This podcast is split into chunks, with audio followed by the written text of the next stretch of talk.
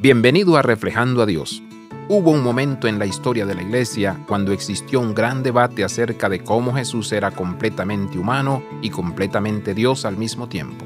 Esto simplemente no tenía sentido. Muchos se reunieron para discutir sus puntos sobre cómo esto podría ser posible. Algunos dijeron que Jesús no era completamente humano, sino solo una proyección de un ser humano.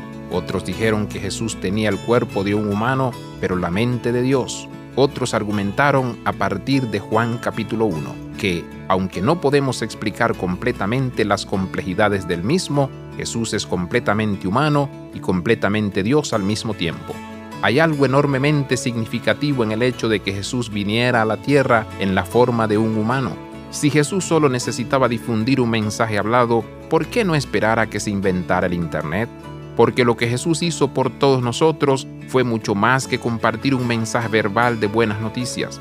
Jesús vino a esta tierra en forma humana para redimir todos los aspectos de la vida humana, desde el nacimiento, la vida, la muerte y la resurrección. Esa es la buena noticia. Abraza la vida de santidad. Visita reflejandoadios.com.